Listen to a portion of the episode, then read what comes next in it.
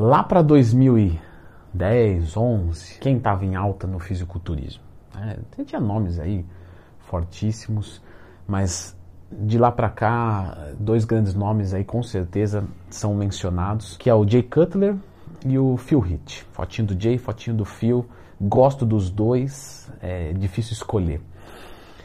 E o treinador deles, que talvez você não conheça, vai aparecer agora aqui, Rainy Rumbold. E, e, ele colocou uma técnica avançada de treinamento muito legal, com uma teoria muito boa, que é chamada de FST7.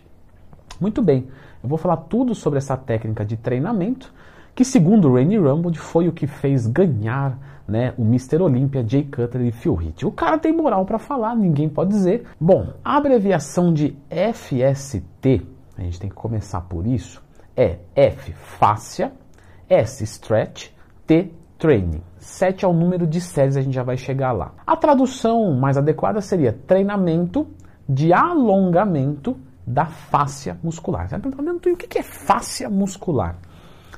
A fáscia é um tecido que envolve o músculo. E essa fáscia, segundo Rainy Rumbold, e isso é muito questionado tá, por outros estudiosos, essa fáscia ela comprime a musculatura no meio. Tá? E ela está ali apertando.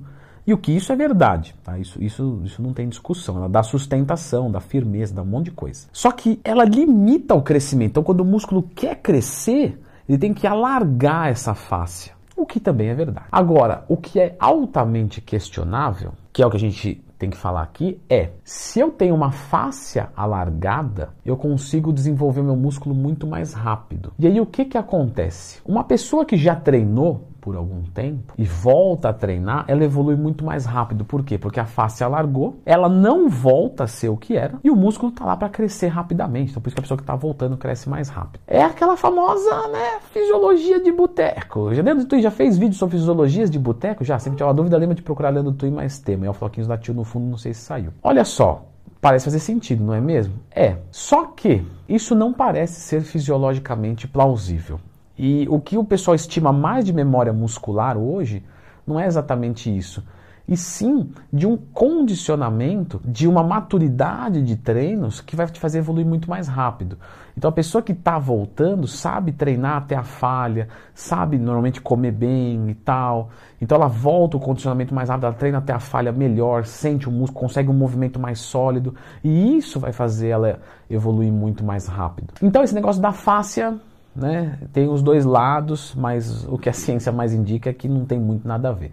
Mas, mas, né? Vamos trazer a metodologia. Lá em 2010, a defesa era essa, então a gente está falando da FST7. Por respeito, a gente vai utilizar a defesa do Rainy Rumble, que era essa, para alargar a fáscia. Bom, o treinamento que o Rumble colocava para os seus atletas era de né, um músculo por dia, obviamente isso é impossível. Então, por exemplo, é, dividir o treinamento em cinco dias, cada dia algum grupo muscular, sem repetir eles na semana. Mais ou menos ali, os seus três, quatro, cinco exercícios para cada grupo muscular, sendo um deles o FST7. Sete séries de 12 movimentos e as cargas devem ser sempre as máximas e o descanso deve ser de 30 segundos fixo. Hipótese alguma, ele recomenda acima dos 30 segundos, mesmo em multiarticulares, o que obviamente já cabe aqui a gente não ser um mero seguidor de regras. Mas vamos colocar aqui o, o que ele passa, depois a gente comenta, para não ficar chato, para não ficar um negócio invasivo. 30 segundos de descanso, 7 séries, 12 movimentos. Pode abaixar a carga, não tem problema, mas deve-se buscar a falha. E esse exercício de FST7 sempre em último, e de preferência isolador, porque na defesa do, da, da, do alargamento da face ele quer gerar um pump gigantesco. E um pump muito grande você vai conseguir com exercício isolador. Então você vai lá, vai fazer uma, uma rosca Scott, 7 séries, 12 movimentos, 30 segundos de intervalo, só que entramos numa pausa ativa. O que é essa pausa ativa? Os 30 segundos de descanso não são de descanso.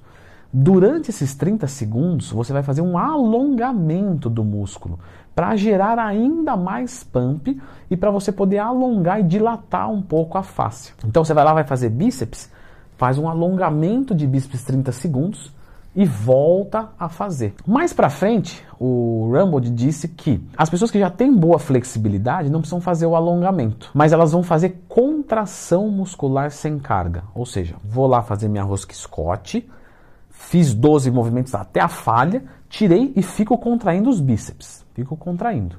30 segundos. Soltou, vai lá e faz. Leandrão, esse treino vai me derrubar. Ah, isso aí você não, não precisa nem ter dúvida, tá? Esse aí exige bastante mesmo. Inclusive, já publicamente, um perdão a todos os meus alunos pelas maldades, mas é para o bem de vocês. Agora, cabe adaptações? Com certeza. Como eu disse, essa é a metodologia fixa, eu tenho que passá-la para vocês. Muito bem. Leandro Twingo, você utiliza o FST7 sempre em último exercício? Não. A recomendação é que sim? Sim. Mas eu posso usar ele em primeiro como uma pré-exaustão que fica muito legal? Posso, e eu gosto bastante. Então, por exemplo, Vamos dizer que pega uma pessoa que tem muita dificuldade é, de falhar o peitoral no supino. Ah, o tríceps cansa antes e tal. Eu posso usar o FST7 em primeiro de treino de peito, arregaçar com o meu peitoral, mas arregaçar. E quando eu for para o supino, eu vou ter que baixar a carga. Para o tríceps está leve, só que para o peito não. Ou seja, no supino eu falho o peito. Então isso é fantástico. Se eu fico engessado numa coisa, eu perco esse benefício. Então pronto. O FST7 eu posso utilizar dessa forma. Posso utilizar ele multiarticulares? Você utiliza, Leandrão? Utilizo, tá? Então, se eu preciso melhorar o corpo de uma pessoa como um todo, ele não tem nenhum músculo desenvolvido, eu posso usar o FST7 para fazer um supino reto com o FST7. Tem pessoas que são encurtadas, então quando elas estão descendo, ah, acaba aqui o movimento. Mas eu quero levá-la até embaixo, porque esse começo do movimento no supino é onde tem mais recrutamento de peitoral. Ou seja, eu uso da flexibilidade entre as séries para cada vez mais soltar a musculatura. Um outro que, olha, esse aqui é, é praxe eu passar para os alunos. Stiff. O stiff, quantas pessoas você não vai fazer o stiff? Primeira série, desce, a barra nem bate no chão. Na última, parece que está sobrando. Assim, você fala, pô, precisava ser mais alto um pouco. Aí o cara sobe em cima do step. Isso é o quê? Flexibilidade ruim. A primeira série foi menos eficiente do que a última. Se eu faço FST7 no stiff, galera, o posterior de coxa sai. Você pode ir mesclando sempre com inteligência. Não é, ah, ah, vou trocar FST7. Ao invés de fazer 7 eu faço uma, ao invés de fazer alongamento eu descanso, ao invés de ir para academia eu fico em casa. Não, não é isso. É uma coisa que você faz muito mais pensado estrategicamente. Então o FST pode é, caber algumas adaptações. Você trabalha, Leandro, com menos repetições? 6, 7, 8? Olha, normalmente não. O que, que eu digo para os meus alunos? Põe uma, põe uma carga para você falhar em 12, tá? Ah, caiu para 10, para 9, para 8 é normal. Se cair muito abaixo de, por exemplo, 10, 8, abaixa a carga e volta a buscar mais ou menos os 12. Você sempre passa o alongamento entre as séries? Sim. Muito marombeiro é encurtado. E não é exatamente nenhuma surpresa, nem nada. Mas quando você aumenta a flexibilidade, você melhora o processo de hipertrofia, porque com mais amplitude de movimento você consegue é, mais recrutamento de fibras. Fala um lugar para mim que isso acontece sempre, Leandrão.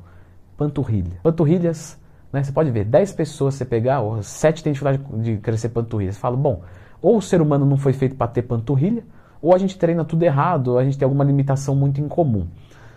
Vejo muitos treinos errados e muitas limitações em comum eu já comentei isso no vídeo sobre panturrilha aqui do canal, lembre-se de procurar lendo Twin mais tema, que é o encurtamento. É um músculo muito forte, encurtado e que com FST7 sai. Então a flexibilidade eu sempre gosto de conciliar. Você utiliza em treinos ABC duas vezes por semana?